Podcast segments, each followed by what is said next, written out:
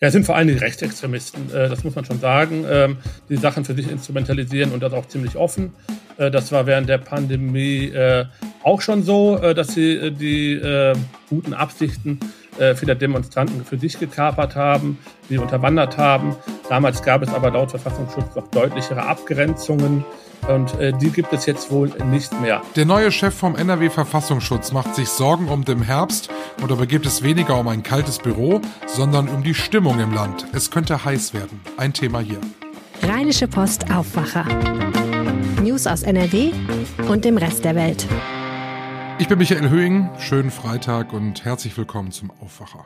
Eigentlich beschäftigen wir uns hier im Aufwacher überwiegend mit Themen aus NRW, aber der Tod der Queen ist weltweit allgegenwärtig. Die Monarchin starb gestern im Alter von 96 Jahren.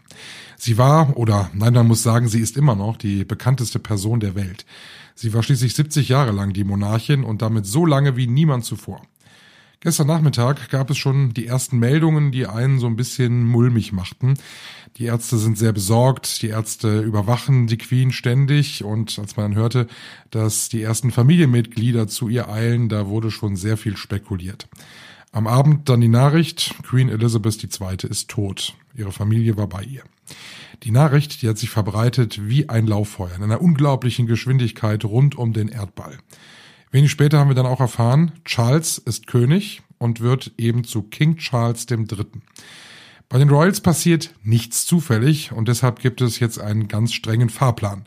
Das Protokoll trägt den Titel London Bridge is down und setzt dann wirklich eine ganze Reihe von Maßnahmen in Gang, die alle auch schon feststehen. Die standen auch schon fest, als die Queen noch ganz guter Gesundheit war. Bereits am Abend sind an allen öffentlichen Gebäuden die Flaggen auf Halbmast gesetzt worden.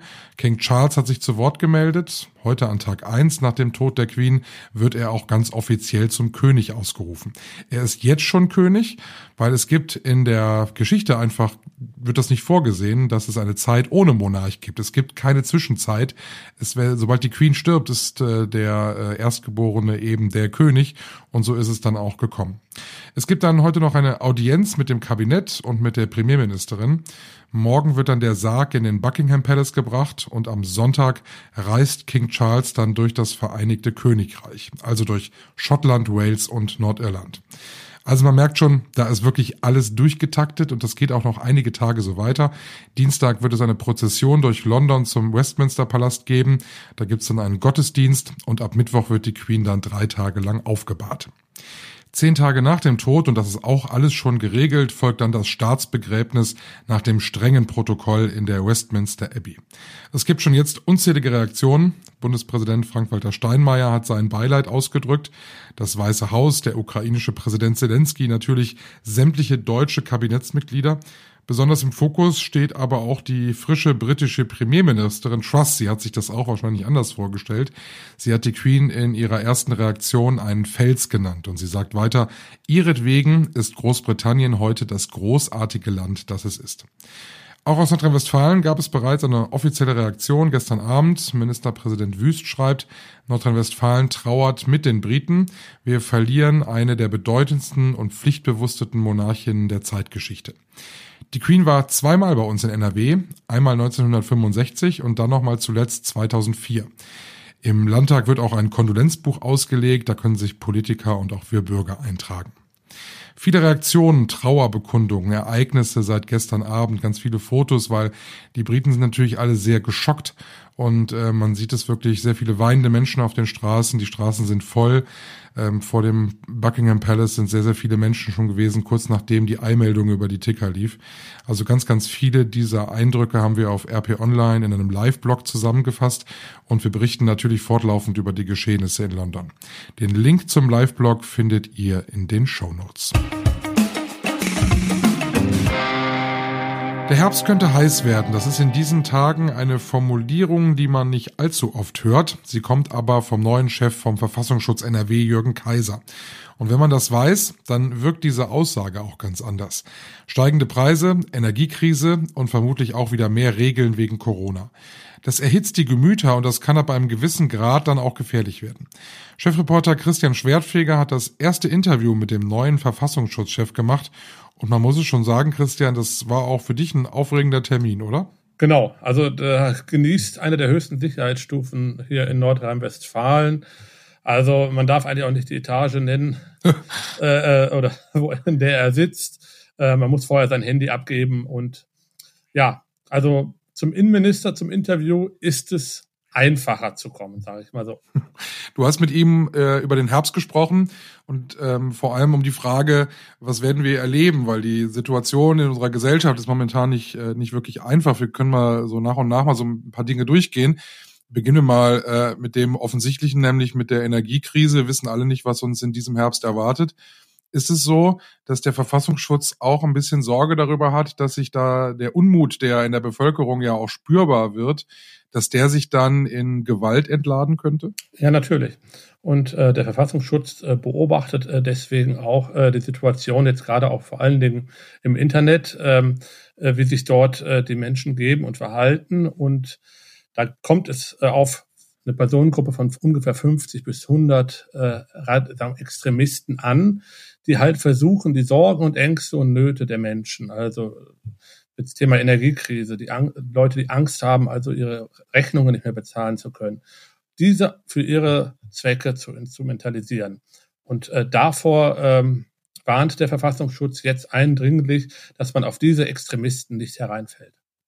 Also nochmal buchstäblich gesprochen, es gibt Menschen, die ohnehin gewaltbereit sind, die, äh, die politische Ansichten haben, die sie zu Gewalt äh, drängen. Und dann gibt es äh, äh, Menschen, ich nehme, sag mal, du und ich, äh, die, ähm, die vielleicht auch äh, viele Dinge kritisch sehen, die, die aktuell so passieren, die aber jetzt nicht gewaltbereit sind. Aber wir könnten äh, in so einen Strudel, nenne ich es mal, geraten, dass, dass solche gewaltbereiten Extremisten äh, uns so ein bisschen auf ihre Seite ziehen. Genau, das sind, kann man so sagen, die klassischen Rattenfänger, die immer dann auftreten, wenn es Krisen gibt, äh, wenn es den Menschen schlecht geht.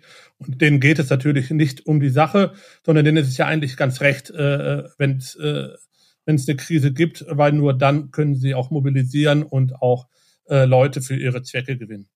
Wie würden die das machen? Also können, können wir mal so ein Fallbeispiel machen? Also wo begegne ich denen? Wo könnte ich in deren Fänger geraten?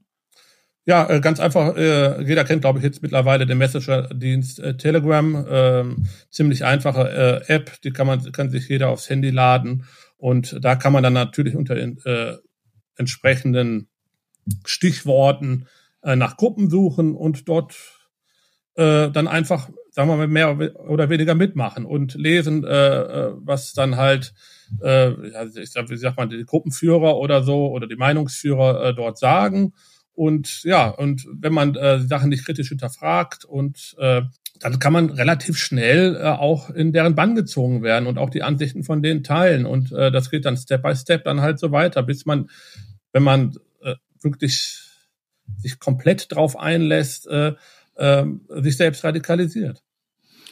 Das ist ja dann erstmal eine, Sache, die sich im Digitalen abspielt, in einem Messenger-Dienst oder im Internet. Ähm, die sozialen Netzwerke sind da ja auch wahrscheinlich sicherlich ein, ein, Punkt, wo sich, wo sich sowas treffen wird. Ähm, aber die Angst ist halt tatsächlich ja auch da, oder die Sorge, nennen wir es mal, ähm, dass sich das Ganze dann in, äh, in das reale Leben äh, verlagert. Also zum Beispiel, wenn zu Demonstrationen aufgerufen wird, wo dann äh, gewaltbereite und ähm, eigentlich grundsätzlich nicht gewaltbereite Menschen zusammen auf die Straße gehen. Genau, wir haben es bei den äh, Corona-Demonstrationen ja auch zum Teil erlebt. Viele sind friedlich verlaufen, aber äh, auch andere nicht. Und ähm, jetzt, wenn wir in den Herbst gucken, die Energiekrise äh, betrifft äh, wirklich, äh, man kann sagen, alle Gesellschaftsschichten. Und äh, wenn dann auch noch die Pandemie, äh, wir hoffen es natürlich nicht, aber wenn die sich auch noch weiter verschärfen sollte und äh, weitere Maßnahmen der Regierung getroffen werden, wenn das alles zusammenkommt, ähm, ja, dann ist ein großes Konfliktpotenzial da. Und wenn das auf die Straße kommt, kann es natürlich dort auch zu Ausschreitungen kommen. Und das wünschen sich natürlich die Radikalen. Wer sind denn quasi die Bösen? Sind es die Rechten, sind es die Linken oder ist es eine Mischung aus beidem? Ja, es sind vor allem die Rechtsextremisten, äh, das muss man schon sagen, ähm, die Sachen für sich instrumentalisieren und das auch ziemlich offen.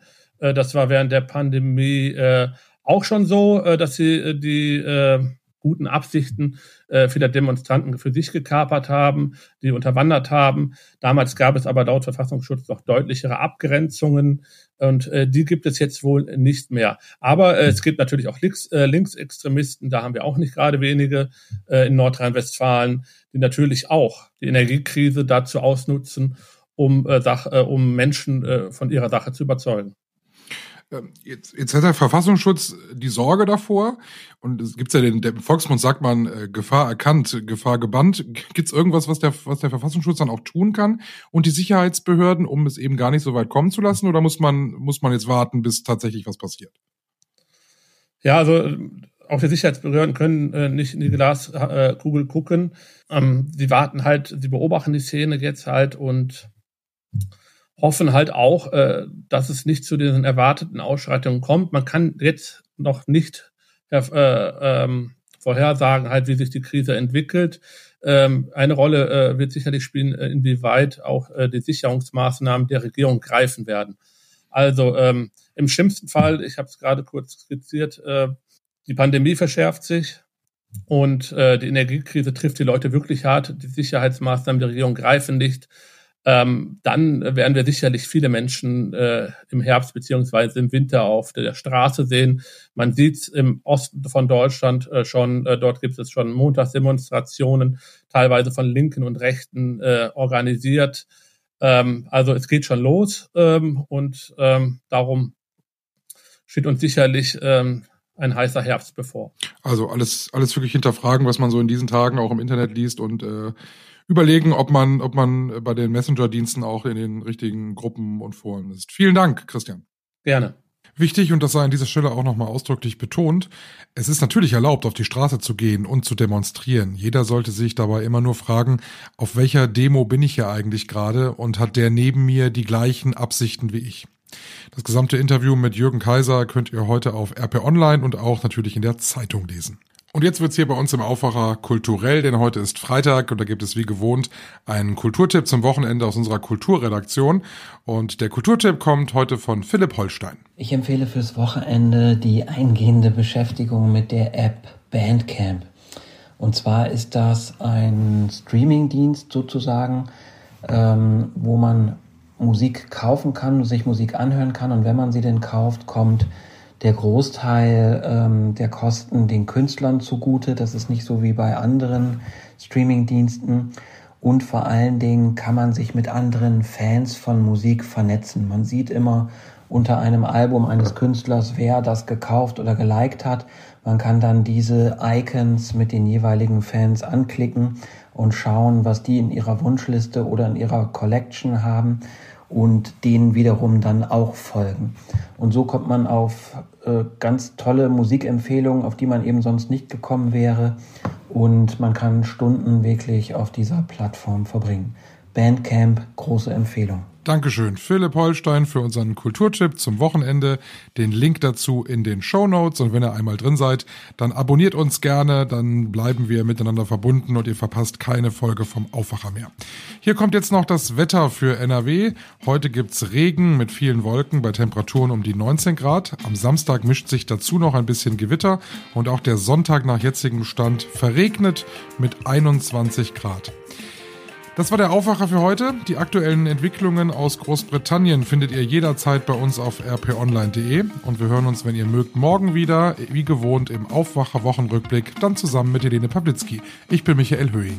Mehr Nachrichten aus NRW gibt's jederzeit auf RP Online. rp-online.de